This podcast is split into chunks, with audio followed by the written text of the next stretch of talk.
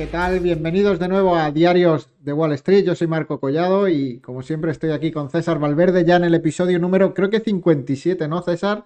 Exacto, muy buenas, ¿qué tal? Número 57, eh, pues ya que nos quedan cuatro más, ¿no? Para acabar el año. Bueno, no sé si caerá a lo mejor alguno en fiestas y demás, tenemos que verlo, pero bueno, vamos a cerrar el año con unos 60, 61, 62 y, bueno, eh, pues con un montón todavía de noticias que comentar, ¿no? Podemos hacer algo tipo especial de Navidad, ¿no? Nos ponemos un gorrito o algo y ese día hacemos el, podcast, pues e, ese sería en la semana del, 25. Bueno, yo creo que haremos tres, no sé si esa semana haremos alguno, pero bueno, todo, todo depende, hombre, si nos lo pedís. Eh, todos nuestros seguidores, pues obviamente. Hacemos lo que sea, total. Me, pierdo la fiesta, la, Nochebuena si hace falta. Me quedo aquí. Hacemos el directo, ¿no? Stream de, la Nochebuena y Nochevieja. Podemos comentar, ¿no? ¿Qué empresas merecen carbón? ¿Cuáles merecen mirra y cuáles merecen incienso, ¿no? Invirtiendo en empresas de, de uvas, ¿no? en vino.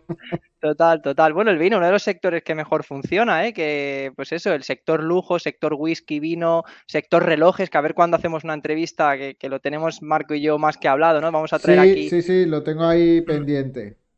Sí, sí, pero que va a ser muy interesante, así que, así que bueno, en definitiva, eh, se está acabando el año, pero no se acaban las ideas, no se acaba ni mucho menos, pues bueno, eh, todas las noticias económicas que nos están, que nos están rodeando y hoy, pues para variar, tenemos mucho, mucho que comentar y, Marco, yo creo que, que, bueno, lo primero puede ser hablar, pues bueno, tras la resaca, ¿no? Del Black Friday, eh, Cyber Monday, Cyber Week, todo ciber, todo, en fin, descuentos por aquí y por allá, pues yo creo que toca analizar resultados, que ya sabes que estos resultados de, pues del comercio, sobre todo enfocados en la parte americana, pues nos pueden indicar bastante bien cómo está la, economía, ¿no? Así que yo creo que ese puede ser un primer punto para comenzar. Y luego tengo aquí una sección que a la gente igual le vuela un poco la cabeza, y seguramente a ti también, pero eh, el Manchester United, Apple, China, Twitter y Chevron, está todo conectado, Marco. Está todo conectado. Bueno, ya, ya vimos el otro día, la semana pasada, lo que pasó con las acciones del Manchester United después de que se confirmara que lo vendían. Últimamente, en los últimos días, he visto noticias del contrato astronómico que le espera a Cristiano en Qatar. Y no sé cómo estarán ahora mismo las acciones del Manchester, pero yo vi que llegaron a, a, multiplicar por dos.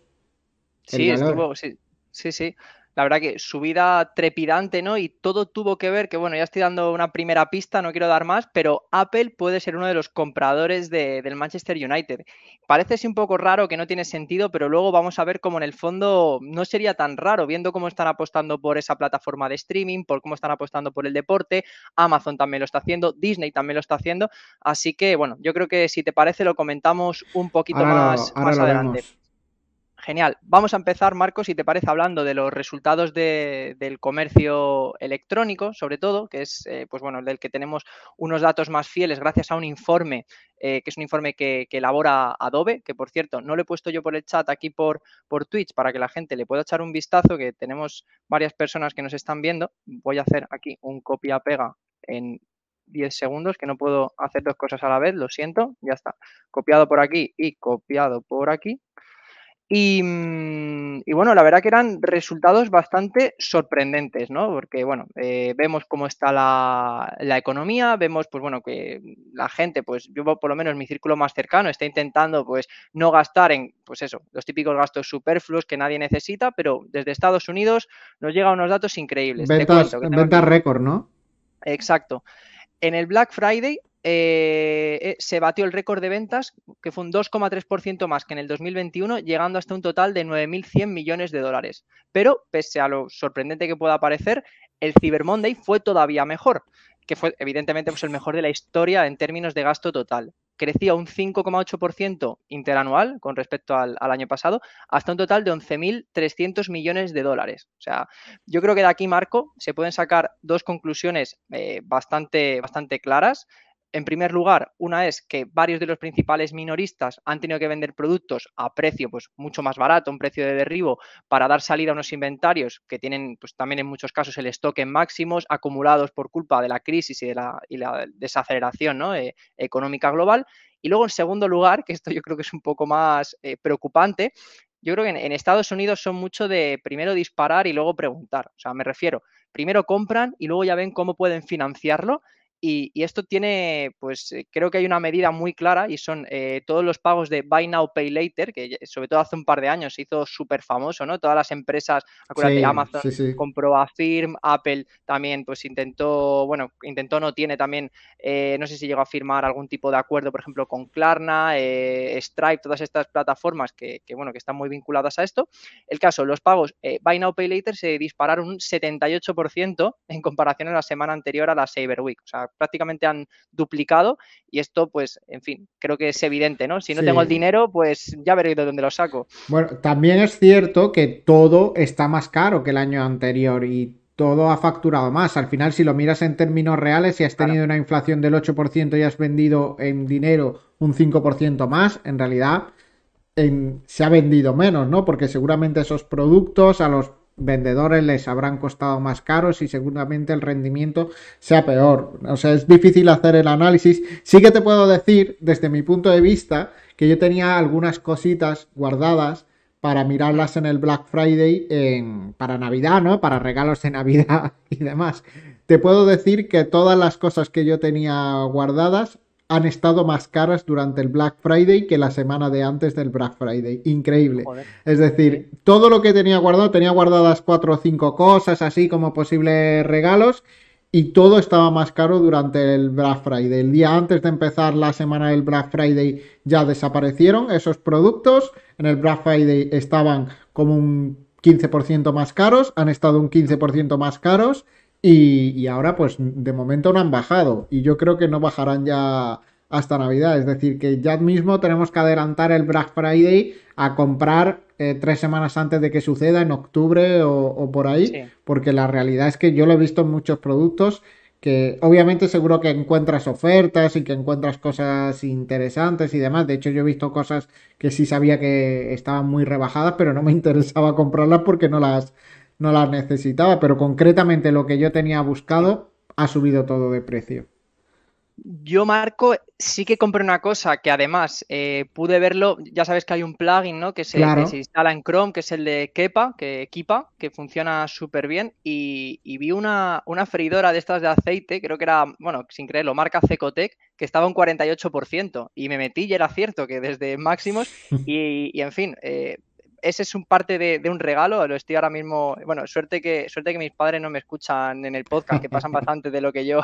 De lo que haces en la vida. Pero, pero, sí, sí, exacto, o sea que por ese lado yo sí que, sí que compré, creo que fue lo único que compré, realmente, me, porté bastante bien en, el, en ese aspecto, pero vamos, la, la freidora de aire Cecotec marchando, igual incluso, ya te digo, no sería de extrañar, viendo los paquetes que tienen que llegar ahora a casa, sobre todo por mi novia más que por mí, que me tenga que levantar en mitad del podcast a, abrir a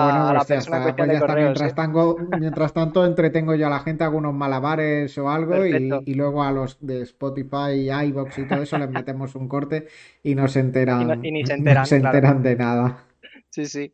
Pues mira, déjame que te comente porque eh, he mandado el enlace por si queréis echarle un vistazo. El informe este de. Se llama 2022 eh, Holiday Shopping Trends. La verdad que está muy bien porque te mm. ordena, pues primero, cuáles son los días, eh, los principales días que ha habido más ventas. Pues por ejemplo, el Día de los Veteranos, el Thanksgiving Eve, el propio Thanksgiving, Black Friday, Cyber Monday y desde el 1 de octubre hasta el 28 de noviembre se han vendido 210 mil millones de dólares, que se dicen poco, claro, estamos hablando de dos meses en la economía americana, pues son muchos, son muchos bienes. Además tiene aquí una, una gráfica muy chula, bueno, es una línea temporal, ¿no? Que se ve como, pues desde que empieza poco a poco se ve una tendencia súper ascendente y claro, el día 25, que debió ser el, viernes, y el día 28, que fue, pues eso, el lunes, se ve que, en fin, los César, si puedes, pásame el enlace y lo comparto también por TradingView, que estamos también en ah, directo ahí. No te lo he pasado el, final de. Espera, que igual, pues te lo voy a pasar por aquí. Eh, informe de Adobe sobre compras digitales. A ver. Te lo mando. Vale, y así lo tenemos. Sí, que pensaba que te lo había mandado. También por. lo, tienes en el. En el. en la llamada. Ahí, es justo lo último que puse. Ahí el, después de otras empresas y tal, anexo, ahí lo tienes. Y es bastante curioso, está muy, muy interactivo y me gustaría destacar, pues bueno, comentabas, ¿no? El tema de, descuentos. Eh, es cierto que la mayoría de categorías te intentan engañar como, como que, en fin, que no sabes cómo funciona esto, pero es cierto que aquí por lo que te, te viene, ¿no? Eh, repartido en distintas categorías los, los, descuentos que se han hecho, ¿no? Pues por ejemplo, en juguetes es lo que más, eh, está en torno a por debajo de un 30%. Se nota que los niños y las navidades vienen, vienen pronto, ¿no? Hmm. productos electrónicos, menos 20 y pico por ciento. Tenemos también, pues por ejemplo, eh, appliances, que esto creo que son cacharros electrónicos, pues esto está pues cerca de un menos 15%. En fin, todo la verdad que, que sí que el que menos quizá, lo que menos bajan son muebles, furniture, que aparece aquí, menos 5%, pero vamos, el resto, por lo menos en Estados Unidos, pero sí que es cierto que... lo sí, la ropa deportiva tampoco, tampoco ha caído mucho, pero sí, pero sí, los ordenadores lo que más, ¿no? Es curioso, ¿eh? ¿eh? Sí, curioso que los ordenadores sean lo que más. Y este dato sí que cuando, cuando lo he visto esta mañana, digo, hay que comentarlo sí o sí. Te viene también cuáles han sido los Hot Products of 2022, los productos más vendidos, ¿no? Los ah, más calientes. Pues mira, del Black Friday lo que más ha vendido es la Xbox eh, X Series. ah, pero sale producto en concreto, no por categoría. ¿Dónde está? un poquito más abajo, está como hacia el final del, informe. Tienes aquí el Share of Revenue by Device eh, y luego a la derecha Hot Products 2022. Ah, vale, pero por cada día, ¿no? Vale, claro, de, los días más clave, de los cinco días, ¿no? desde el Thanksgiving, Veterans Day, y luego también está Christmas Eve, que ese pues todavía no ha sido, así que ya lo, ya lo veremos. Pero bueno, por comentar los del Black Friday, la Xbox, luego pone Blue-A, que no sé qué es esto, Blue-A, no tengo ni idea. No sé, pero es. el segundo. Sí, si quieres míralo tú y voy comentando el resto, que es bastante curioso también. El tercero es el Call of Duty, el cuarto son drones y el quinto MacBooks. Ahí ves, se nota. Pues se ve que son unos productos de. Mm, de juguetes para niños de unos vídeos de YouTube. Ah, pues fíjate, nada, nunca te pues acostarás. Son las nuevas Bratz, las nuevos Hot Wheels. No, mira, Hot Wheels está, sigue de moda, ¿eh? Aquí en el Cyber Monday tenemos lo que más han vendido Legos, bueno, producto más caliente. Sí, sí. El segundo, la Play 5, curioso, la Xbox para el viernes y la Play para el lunes, ¿no? Pues sí, muy, curioso. Bueno, también dependerá de las ofertas que haya habido, ¿no? Si han hecho como algo súper agresivo en PlayStation. Claro, quizá para no pegarse. Primero, eh, pues la parte de Microsoft ahí con Sony y luego la, PlayStation 5, ¿no? O sea, pero la, la, Xbox con Microsoft, que diga. y para Hacienda Gracias la Switch, más familiar. Sí, Sí, sí, sí. Pero qué curioso, ¿eh? Me, hace gracia este ranking. Bueno, por, finalizar el, Cyber Monday y este, Legos, PlayStation 5, Hot Wheels, Madden, que es el juego de fútbol americano, Madden 23, mm. y Smartwatches eh, en quinta en quinta posición. O sea que, bueno, un informe curioso que además, pues me imagino que esto se irá actualizando ya, si te parece, el día del día 24 comentamos también, eh, o bueno, el 24, sí, igual lo podemos hacer el 24 por la mañana, ¿no? Comentamos, pues bueno, cuáles han sido las tendencias de, compra, ¿no? De, esos días y, bueno, la verdad que es muy chulo. Adobe aquí se lo, se lo ha montado bastante bien. Luego, en la parte inferior conecta ¿no? con otros informes que también hacen, ¿no? De, pues bueno, de Best Retail Experiences, no sé qué, eh, cómo preparar una temporada de e-commerce. O sea que, bueno, muy curioso, muy curioso, la verdad. Sí, sí, la verdad es que sí. Y bueno, llevamos ya 15 minutos hablando de, esto, así que si te parece, vamos a pasar al siguiente, al siguiente punto, que es el que seguramente más de uno, pues al decirlo, de que Cristiano Ronaldo, Apple, Twitter, China, que todo está conectado, dirá, a ver, ¿qué me, qué me, qué me estás contando? Deja ya, deja las drogas, César, por favor. Pues no, no, no, no que no las vaya a dejar, que también, pero... pero, pero el por qué, ¿no? Y, esto, Marco, acuérdate que todo comenzó, ¿no? Eh, al acabar el anterior Diarios de Wall Street, que fuera de micro estuvimos comentando, pues bueno, un poco acerca del, Mundial y, sobre todo la noticia justo que conocíamos ese día, que era que Cristiano Ronaldo iba a abandonar el Manchester United. Y me acuerdo que tú comentaste, oye, ¿y qué habrá pasado con las acciones del, Manchester United? Vamos a, vamos a verlas. Y recuerdo que ese día eh, estaba en torno a un más 14,7% y nosotros pensábamos que era simplemente por el hecho de, pues en fin, que se van a ahorrar una ficha muy importante, también la publicidad negativa que está que está ahora mismo dando Cristiano Ronaldo del club, que eso parece un, en fin, no sé ni qué parece, pero, pero nada serio, ¿verdad? Y, y bueno, esto también tiene, bueno, comentar también que creo que es bastante curioso que hay otros equipos que también están en bolsa, como por ejemplo el Ajax, el Borussia Dortmund, la Juventus, eh, la Juventus el Benfica, ¿no? Que, en fin, que parece que luego, es que está todo muy conectado, el, fútbol y el deporte también son negocios. Bueno, eso eh, creo que está bastante, bastante claro. Y, bueno, las palabras de Cristiano no fue lo que más afectó, sino que la familia Glazer, que son los propietarios del Manchester United, pues estaban valorando una posible venta. Y aquí es donde saltamos a la siguiente pata o al siguiente topic, que es Apple, que como comentamos al principio, está muy interesada en, pues eso, las oportunidades comerciales que le puede abrir comprar un club de esta magnitud. Que por cierto, el club está valorado en torno a 7 mil millones de dólares y Apple en caja tiene cerca de 100 mil millones. Entonces sería prácticamente como, no sé, como sacarse 5 euros del bolsillo y, dárselo. O sea que, que es una operación que, puede tener sentido y sobre todo también teniendo en cuenta lo que, lo que hemos comentado hace, hace eh, bien poquito, ¿no? Que Disney a través de ESPN está eh, pues echa partidos de NFL, de NBA.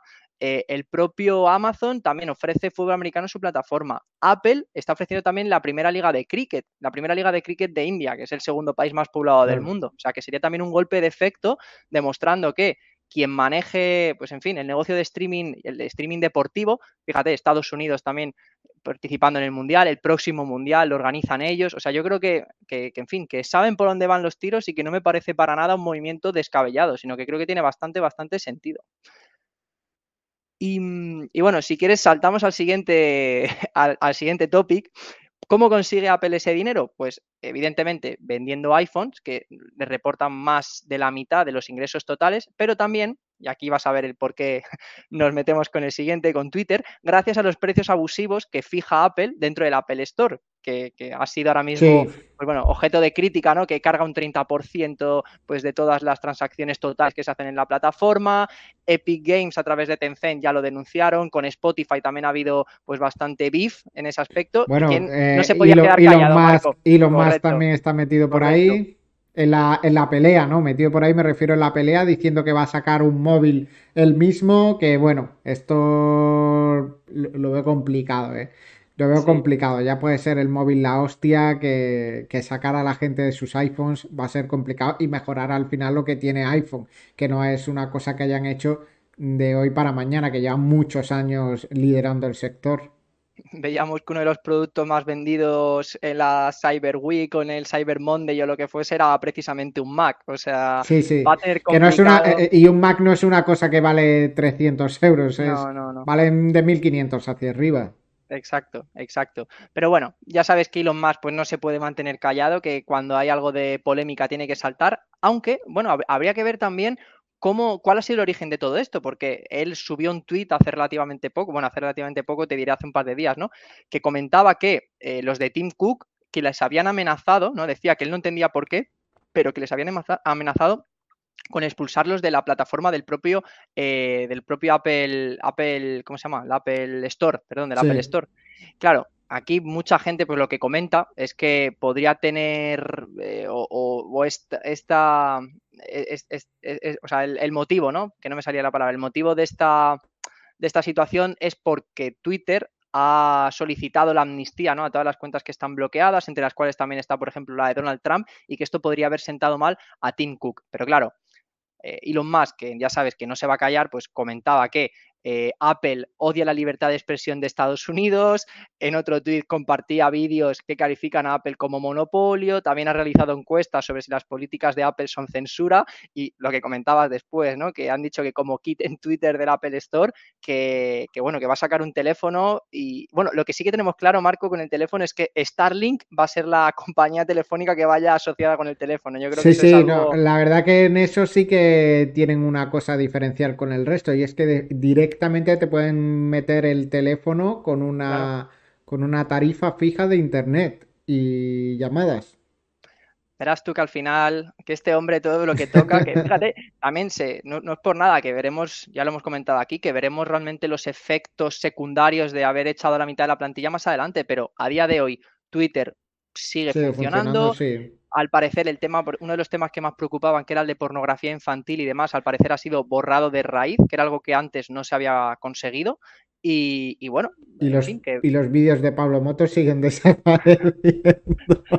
eso ya, ya no sé si habrá sido Elon Musk el que, el que le habrá molestado. Ahí, ahí siguen desapareciendo. Sí que es verdad que Elon Musk dijo el otro día que me parecería increíble que iba a, publicar como es que no me, no me, quedaba claro del todo con la traducción, pero que como que iba a publicar los datos de la censura, ¿no? De, de cómo mm. estaba implantada la censura dentro de Twitter y que iba a hacer públicos los documentos donde se veía esa, esa censura. Y César, volviendo al tema del Manchester United, yo no sé si habías oído los rumores de que Beckham también estaba interesado ah. en comprar el Manchester United. Supongo que no creo, no sé si Beckham tendrá 7 mil millones para, para comprarlo me parecería una, una, cosa magnífica el, que haya convertido, revalorizado su sueldo de futbolista como tal y su imagen hasta los 7.000 millones. Me parecería una auténtica barbaridad. Pero quien de verdad parece que está más interesado es el tío más rico de Reino Unido, que es Jim Radcliffe, que es propietario de, de, una, de una empresa que se llama Apollo Em, que no me acuerdo bien de qué era. Esa, empresa, lo había visto eh, por aquí.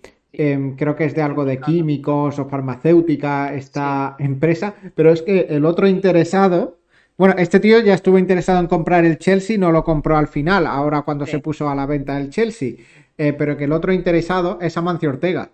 Estaría increíble. Estaría increíble. que, que Amancio, aunque Amancio Ortega no sé si llegará a la, siguiente temporada del Manchester United porque el hombre ya está, está mayor. No sé si está para vivir esas emociones eh, futbolísticas jugando con camiseta Zara Basics 999, pantalón de chándal eh, categoría Trafa. Claro, mira, estoy viendo eh, que tiene 86 años. La verdad es que, ya llega, llega apurando, derrapando a la compra de un equipo de fútbol para vivirlo a tope.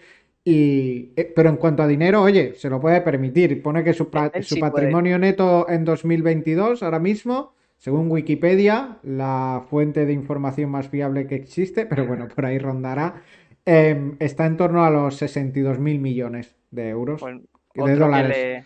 Es decir, pues, que con un poquito de dinero se lo compra, ¿eh? sin ningún problema. Igual lo disfrutan más eh, sus nietos, ¿no? Matilda Torreta Ortega, que lo pone por aquí en Wikipedia, y Amancio. Sus nietos, Matilda y Amancio, igual eh, eh, se benefician más de la compra del Manchester. No estaría mal, ¿eh? Sería, a mí me, no sé, imagínate por Reyes, a la buena de Matilda. Matilda, que, te, compro un equipo. Ven, para acá, que me he comprado al Manchester y mira, ¿ves ese señor? Ese señor es Beckham, también me lo he comprado. sí, sí, sí. Podría darse el caso, ¿eh? No, no me extrañaría en absoluto, total. Pero bueno, eh, vamos a saltar de Twitter, ¿no? Que estábamos hablando, Twitter como, pues eso, vehículo, altavoz, eh, para que se escuchen nuestras voces, y precisamente eso es lo que no quiere el gobierno chino, que como bien sabrás, pues bueno, han surgido un montonazo de manifestaciones bastante grandes y bastante serias para que es un país tan hermético que no se atreve por las consecuencias eh, negativas que luego va a tener en esos ciudadanos, ¿no? A la hora de manifestarse en las calles, y al parecer entre otras cosas, están investigando los móviles de la gente, eh, esa gente que detienen, para ver que no tienen instaladas redes sociales como Twitter, Instagram, etcétera, y así pues el resto del mundo nos haga eco de la, pues, bueno, de la situación que, están viviendo, ¿no? Ahí tienes la conexión, cogida un poco con, con calzador, pero también vale. Y para darle una vuelta de tuerca más, comentar que una de las manifestaciones más grandes fue encabezada por los trabajadores de Foxconn, que es socio estratégico de Apple y que tiene una planta, que lo hemos comentado alguna vez, que yo la tengo aquí puesto una de las más grandes del mundo, pero posiblemente sea la planta más grande del mundo, porque en, esas, en esa planta, solo en esa planta, trabajan 200.000 trabajadores, que es que no se me ha ido un cero, no, te he dicho 20.000, te he dicho 200.000 trabajadores, o sea, un quinto de millón de personas en una fábrica. Es una ciudad, eh, eh, es una ciudad grande. Exacto, exacto. O sea que, bueno, una situación que todavía pues no sabemos cómo va a evolucionar esas protestas contra la restricción de, COVID, de la política de COVID cero en China. Eh, comentar también que esta situación se agravó por culpa de un incendio que mató a 10 personas, donde la gente culpó esos controles COVID, eh, pues, donde esas medidas tan severas ¿no? obstruían los esfuerzos de escape y de rescate por parte de los bomberos a estas personas. Y, bueno, leyendo esta mañana también eh, un boletín que a mí me gusta mucho, que son los del nuevo orden mundial, que mandan dos boletines, uno el fin de semana y otro el miércoles, y que, bueno, a todo el mundo pues le, aconsejo que se suscriba. Pues comentaban un poco las claves de por qué también China son tan estrictos con este tema de política de COVID-0 y comentaban que la sanidad china no puede asumir un incremento masivo del número de contagios y de casos graves porque la población, para empezar, tiene un nivel de inmunidad muy bajo. Esto se debe a que muy pocas personas han estado expuestos al virus y que gran parte de su población son mayores de 60 años y que además esta gente no tiene la pauta de vacunación completa. Entonces, eh, y, no solo eso, sino que las vacunas que, tienen ahí en China, que tienen una efectividad inferior a las occidentales, pero que se niegan a comprar eh, vacunas de, de Occidente, ¿no? Entonces, claro, esta situación que da, pues bueno, da pie a posibles confinamientos masivos, creo que tiene otra connotación que aquí quiero enlazar con el siguiente punto. Afecta de lleno a la futura demanda ¿no? de gasolina y de, y de diésel, lo cual ha hecho que el precio del petróleo caiga con fuerza en las últimas fechas. Y bueno, antes de pasar al, siguiente, vamos a hablar de mm. Chevron, que está relacionado con esto. ¿Qué puedes comentar, Marco? Tú que sigues más que yo el tema del precio del, petróleo, ¿cómo, ¿cómo, está, ¿qué está pasando en las últimas fechas? Bueno, ahora mismo lo que preocupa de verdad es la desaceleración. Ahora mismo está, está más bajo que hace unas semanas y es básicamente por la preocupación por la desaceleración. Pero al final aquí tenemos distintos escenarios. Tenemos un mercado que se va ralentizando, que va a hacer que el crudo caiga, que hay eh, problemas claros de que ese precio, esa demanda em, eh, caiga y que el precio del crudo se, se vaya hacia abajo. Esa es la preocupación que tienen las petroleras, que tiene la, la OPEP y demás. Una señal clara de que va a haber sobreoferta en el mercado por toda esta inundación de barriles de petróleo que ha, visto, eh, que ha venido de mm, liberación de reservas em, de reserva estratégica de Estados Unidos y de que ya no se está consumiendo y no se espera consumir tanto, se ve en los precios de los futuros del crudo. Ahora mismo el precio actual es más barato que el precio de dentro de, de cinco meses. Y eso era algo que no pasaba desde los principios del COVID, donde el precio actual llegó a estar en negativo y demás, y el precio a seis meses, por ejemplo, estaba más caro. ¿Por qué pasa esto? Pues porque se ve que a corto plazo la demanda va, a caer. ¿Qué puede hacer levantarse el precio del petróleo? Pues la OPEP. La OPEP que diga que va a recortar producción y que va a ajustar esa, ah. esa oferta, eh, que se va a ajustar a la demanda. Pero de momento la OPEP no ha dicho nada el precio pues está ahí en torno a los 85 dólares el Brent. Mi sensación es que va a estar moviéndose entre los 80 y 90 dólares y que si la OPEP dice algo pues a lo mejor lo levanta a 95 el precio o por ahí, pero para mí en torno a 80 es donde se va a mover el precio del petróleo en este, en este año que viene. Yo creo que veremos precios por debajo de 80 claramente en algún momento, con 72, 75 dólares, pero que la OPEP dada la situación, yo creo que va a ser capaz de controlarlo y va a mantener esos precios altos y por momentos lo va a llevar de nuevo a 90, pero que ahí nos vamos a estar moviendo. Es mi sensación, ¿eh? no, es, no es consejo de inversión para nadie, pero viendo el escenario que tenemos, la desaceleración es clara, pero creo que la OPEP se puede adaptar bastante bien, que puede adaptar bastante bien esa, esa oferta de barriles y que además Estados Unidos tampoco le interesa que se regale el petróleo porque también es uno de los principales productores mundiales y, cuando se relaje la crisis energética, pues seguramente dejen de liberar reserva estratégica y en algún momento tendrán que recomprar también.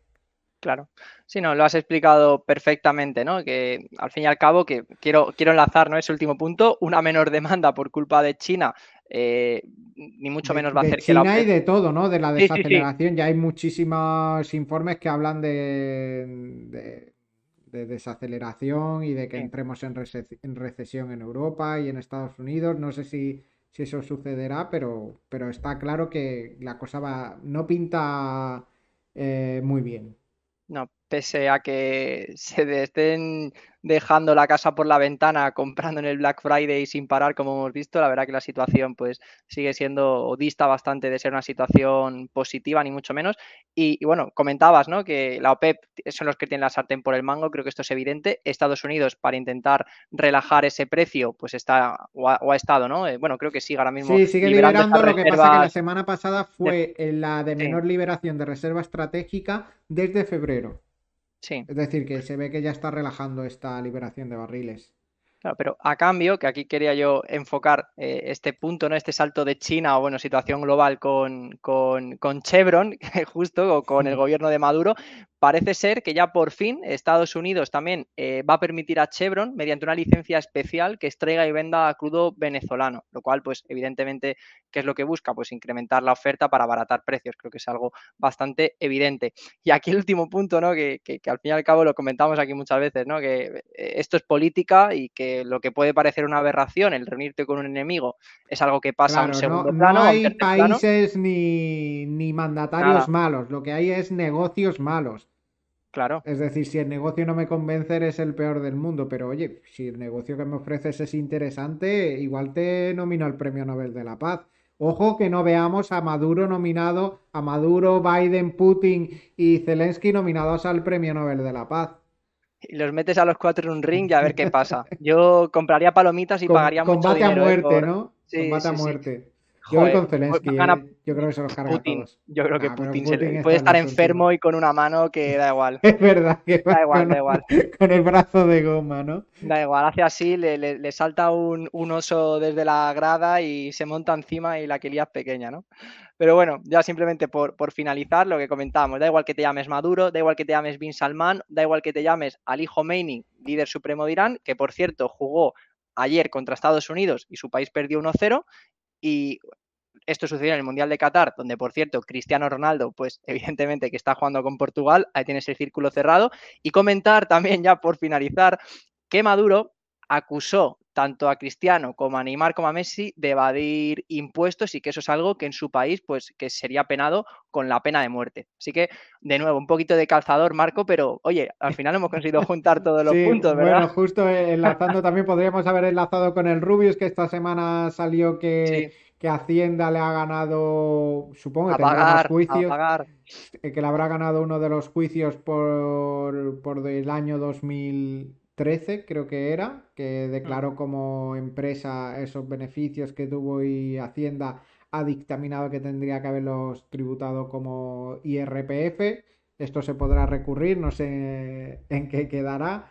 Pero, pero bueno, ahí enlazamos también con el Rubis. Y Cristiano, ¿no? No sé si viste comentando también del Mundial la pataleta para decir que el gol era suyo. No es que al final, al final es como respeto cero a tus compañeros de decir, no, no, el gol para mí, que lo he marcado yo. Y al final, eh, no sé si viste que me parece increíble lo de esta tecnología del balón, del chip que lleva adentro, que que al final tiene un medidor de, pues cuando algo interfiere en el balón, sí, y, sale como una gráfica cuando le golpea al balón el compañero, que se ve como una distorsión en esa gráfica, y cuando Ronaldo dice que lo toca, que sí que se ve como que lo roza con el pelo el, el balón y que no hay ninguna interferencia y al final pues el gol no es suyo porque no afecta para nada. Sí, sí, ¿tú, ¿te acuerdas de Fellaini, uno que jugaba en el Manchester United, que tenía este un que medía dos metros, sí. y, tenía un pelo afro ahí que no veas. Ese es, con ese seguro que el gol hubiese, se lo hubiese claro, dado pero ese es que le tocaba el semelenón y lo desviaba, sí, sí. Entre eso y que medía tres metros, yo creo que lo hubiese rematado seguro, sí, sí.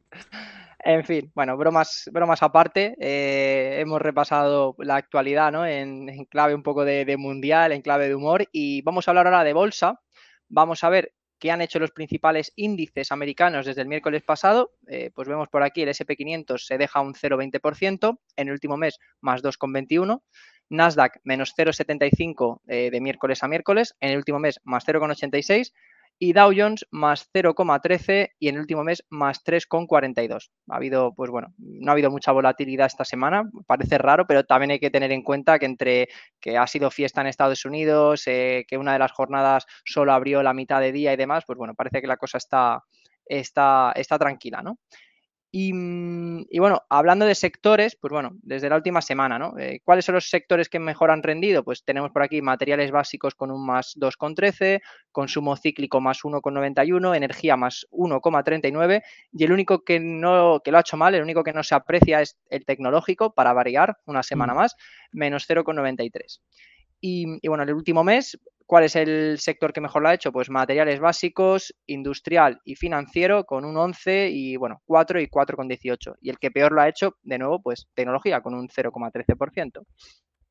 Sí, no, eh, mm. normal. Al final, rendimientos normales de la situación en la que estamos. Sí que es verdad que me sorprende el mes tan bueno que hemos tenido que yo no creo que toda la caída está ya ejecutada, yo creo que, queda otra caída más antes de la recuperación, pero quizá la veamos para final de año o principios de 2023, pero yo creo que todavía nos queda algo que recortar en el mercado. Lo bueno de esto es que yo creo que hay cositas interesantes para comprar ahora mismo en la bolsa y que, y que va a haber mucho más.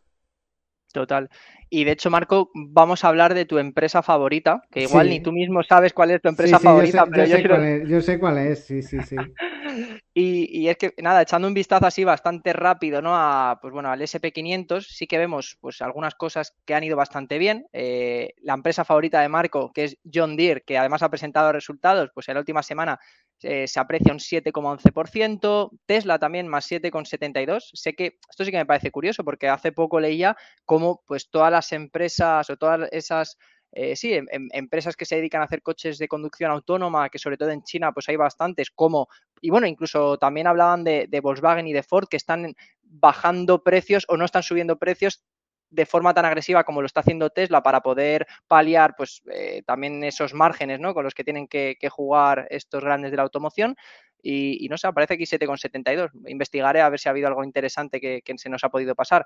¿Qué más? Pues así que veamos en colorcito verde, verde, pues Salesforce, por ejemplo, que presenta resultados, 4,71%. Target también lo ha hecho muy bien, con un más 5,28. Esto me imagino que será también en mm. parte gracias a las compras de, de acción de gracias y demás.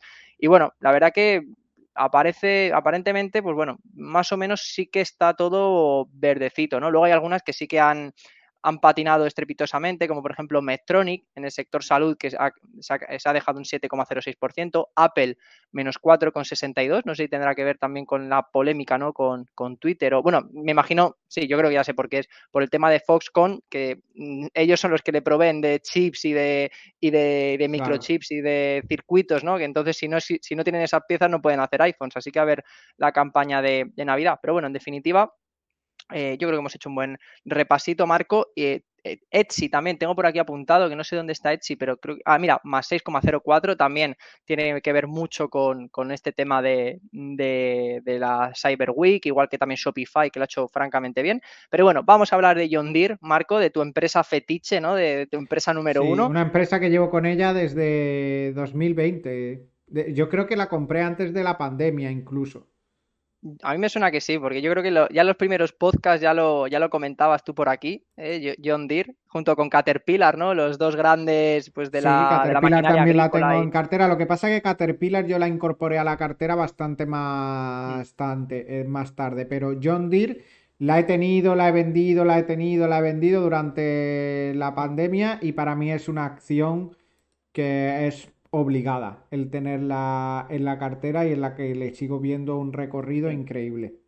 parece una tontería. perdona, perdona. Sí, no, digo, para quien no la conozca, esta empresa es como el líder mundial en fabricación de tractores y, y, maquinaria agrícola y además tiene una parte bastante fuerte también en el desarrollo de software para gestión de todas estas grandes mm. plantaciones, para control automático pues de esta maquinaria, ¿no? Porque ya no es eh, la persona con el tractor y demás. Hay máquinas que van automáticas ya eh, solamente y hacen los trabajos, máquinas de estas mega gigantes que se dedican al arado, a la limpieza de todo, todos estos campos.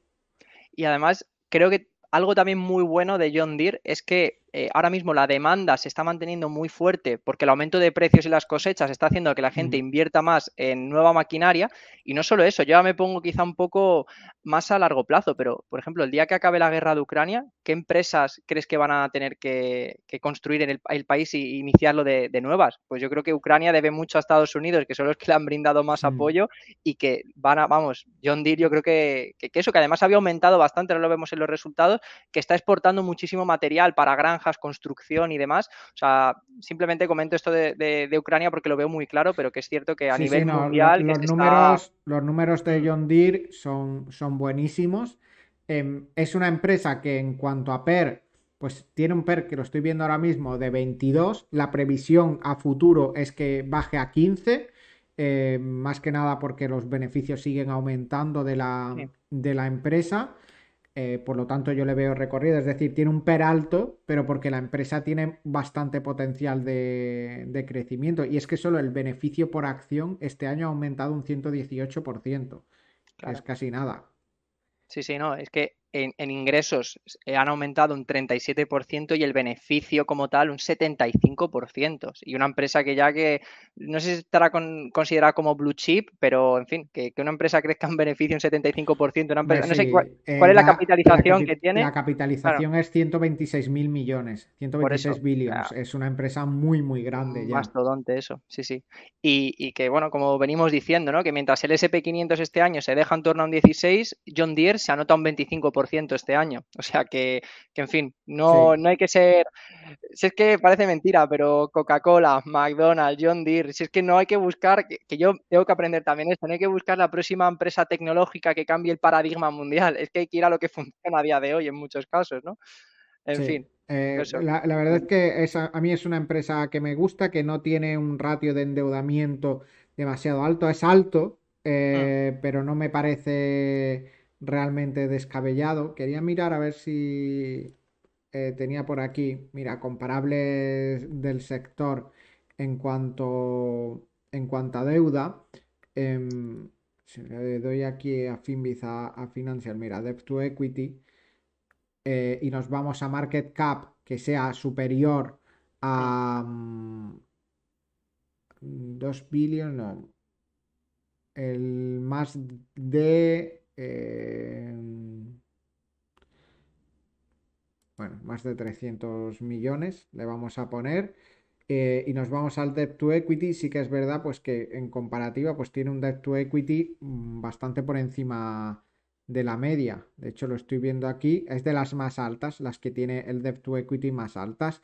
Eh, ¿Que lo tienen más bajo? Pues empresas como Nicola, que al final pues es una empresa que eso no, tiene mucho que hablar de ella porque va bastante mal. Quería comparar con Caterpillar. Mira, Caterpillar tiene un, debt to equity bastante similar. Es decir, ¿por qué tienen deuda estas empresas? Pues básicamente porque están teniendo también un crecimiento increíble.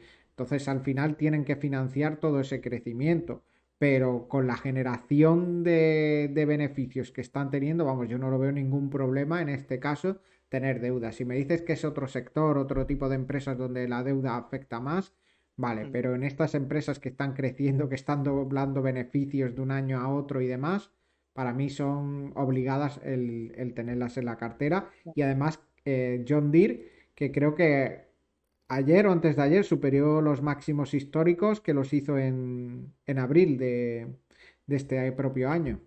Sí, no, y no extraña, no extraña en absoluto. Fíjate que yo pensaba que, Caterpillar era mucho más grande, bueno, mucho, un poco, o sea, más grande que, John Deere, y nada, está, fíjate, el market cap de John Deere son 126 mil millones y del de Caterpillar 122 mil. O sea, es que están súper parejos en todo eso. El PER 22 frente a 17.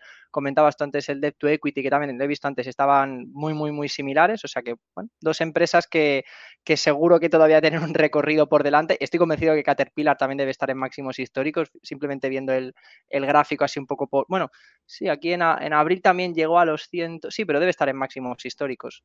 Mira, eh, estoy viendo por aquí otra empresa que yo la tenía fuera del radar, que, también puede ser interesante para que la mire la gente y yo la miraré, por supuesto, que es, em, estoy viendo aquí el ticker, es Pacar, con dos Cs. Mm.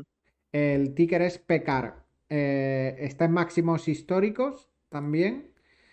Em, y no sé qué resultados estará teniendo, pero a priori parecen bastante buenos. Tiene un PER bastante bajo, tiene un PER de 14.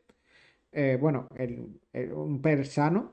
Eh, diríamos, el beneficio por acción ha aumentado este año un 42%, en los últimos 5 eh, años un 30% de aumento y con respecto al trimestre anterior un 100%. Luego habría que ver más, más ratios y demás, pero oye, a mí me parece una empresa interesante para mirar y para poder incluirla en la cartera y es también de gran capitalización. La capitalización es de eh, 36 mil millones, que no está mal. Es cuatro veces menos que, que John Deere, pero está bien. Total. Pues muy curioso este repaso que le hemos dado a, las empresas de maquinaria agrícola y, de mm. construcción, ¿no? Y, bueno, yo creo que ya por finalizar, eh, vamos a hablar, eh, vamos a pasar al apartado de criptomonedas, que de nuevo, para variar, pues bueno, un exchange que hace las cosas mal y que se declara en quiebra. En este caso estamos hablando de BlockFi, que bueno, en este caso también habría que decir que ha sido en parte culpa de FTX con, bueno, y luego lo explicaremos el, por qué, pero no se puede eximir su responsabilidad por haber hecho las cosas mal desde el primer momento. Eso creo que es algo evidente. Y frente a esta quiebra, que podríamos pensar otra vez más, otra quiebra, todas las criptomonedas se van a ir al garete, pues al parecer por sorprendente que parezca, ¿no? Eh, no ha afectado como tal a la cotización, que si bien ha sido bastante castigada en las últimas fechas, por lo que leía ¿no? en distintos blogs y demás, algunos ya lo están viendo, esta quiebra, esta limpia de, exchange, como algo positivo, ¿no? Una corrección sana que está pues eh, haciendo que los exchange que, que, operan de manera fraudulenta desaparezcan y que al final solo queden los que sí saben gestionar bien el negocio. Y, y bueno, por comentar, ¿no? Tengo aquí abierto pues el, gráfico, ¿no? Las principales criptomonedas, pues por ejemplo, vemos que Bitcoin en la última semana se aprecia un 2,09, Ethereum más 8,40, eh, Ripple más 6,55, Dogecoin más 30%, estas son cosas que uno y, bueno, pues eso, en la última semana la inmensa mayoría, por no decir del top 10, todas se aprecian, unas más, otras menos. Luego si miramos sus números, sus comparativas a 30 días, pues la cosa cambia, ¿no? Bitcoin se deja casi un 20, Ethereum un 21, BNB un 10, etcétera. Pero bueno, parece que se ha cortado la hemorragia y que poco a poco, pues bueno, a ver si pillan un poquito de tendencia positiva, ¿no? A que, que bueno, que ya es que peor, peor no puede ir, ¿no? Después de todo lo que está, de lo que está pasando.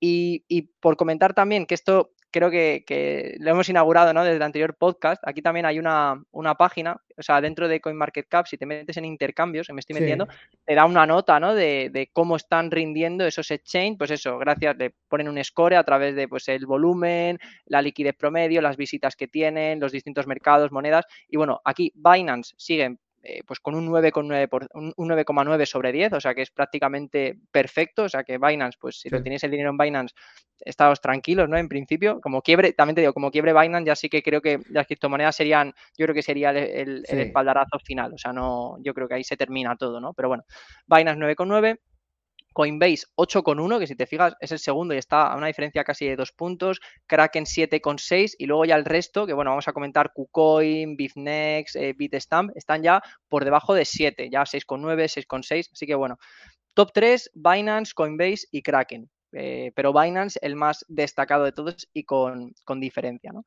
Y, bueno, ya por, comentar un poquito, ¿no? Lo que hablamos al principio de BlockFi, qué es lo que ha pasado, que deberíamos incluso inaugurar una, sección que sea la quiebra cripto de la semana, ¿no? A este paso. Pero bueno, eh, todas, te vas a encontrar con varias todas las semanas. Sí, sí, sí.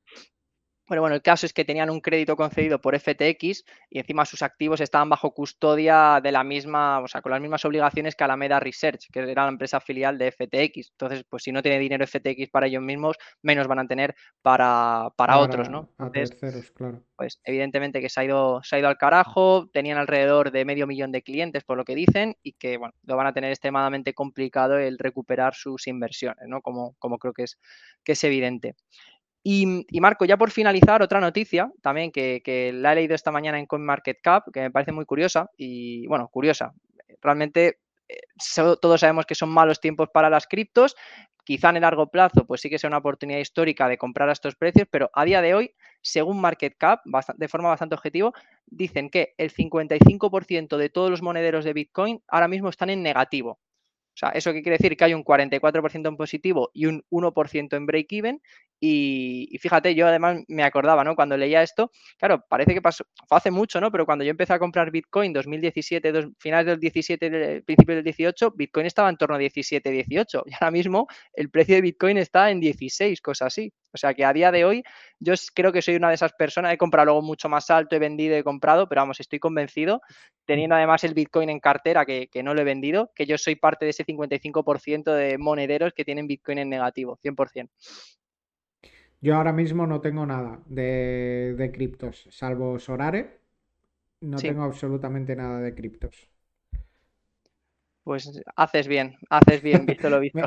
me, fui quitando poquito a poco, poquito a poco y, ahora mismo la verdad es que no tengo absolutamente nada. Pero bueno. Pues sí, también te digo, ¿eh? si tuviese un poquito más de liquidez, Marco, yo Bitcoin, en fin. Pero bueno, como son supuestos que no, no se van a cumplir ni se están cumpliendo. El de la pues liquidez, ¿no? El de, la liquidez de la liquidez, correcto. Bueno, lo miraremos el Bitcoin desde la barrera, seguiremos con nuestras acciones, que, bueno, que al loro, como decía la puerta, que no estamos tan mal. Exacto, poquito a poco, oye, a ver si, en fin, esto va despegando, a ver si Papá Noel nos trae o los Reyes Magos nos traen un buen final de año. Vamos a ver. Vamos a ver qué tal. Pues nada, Marco, por hoy finiquitado. No sé si quieres. Bueno, miento, no finiquitado. Es que deberíamos haberlo hecho al principio, eh, que es que no lo hacemos nunca. Eh, hay que meter la cuña publicitaria. Sí, claro, eso. Que la gente que nos siga, que nos deis cinco estrellas en Spotify, que de momento tenemos muy pocas valoraciones, tenemos solo 18 He de decir que esta mañana me he votado a nosotros mismos, que no lo había hecho, eh, no me había dado cuenta y no lo había hecho, y tenemos 18 valoraciones de 5 estrellas. Esperamos que la vuestra sea la siguiente de 5 estrellas también en Spotify para ayudarnos a seguir creciendo, a encontrar algún patrocinador que, que, patrocine este podcast, que nos dé más dinero para poder operarnos la cara y ser más guapos y que este podcast lo vea mucha más gente y ya está. Lo dicho, que nos vemos la, semana que viene. Arroba Liga de Bolsa en todas las redes. Y con esto ya nos despedimos, sí que sí. Venga, hasta luego. Un abrazo. Hasta luego.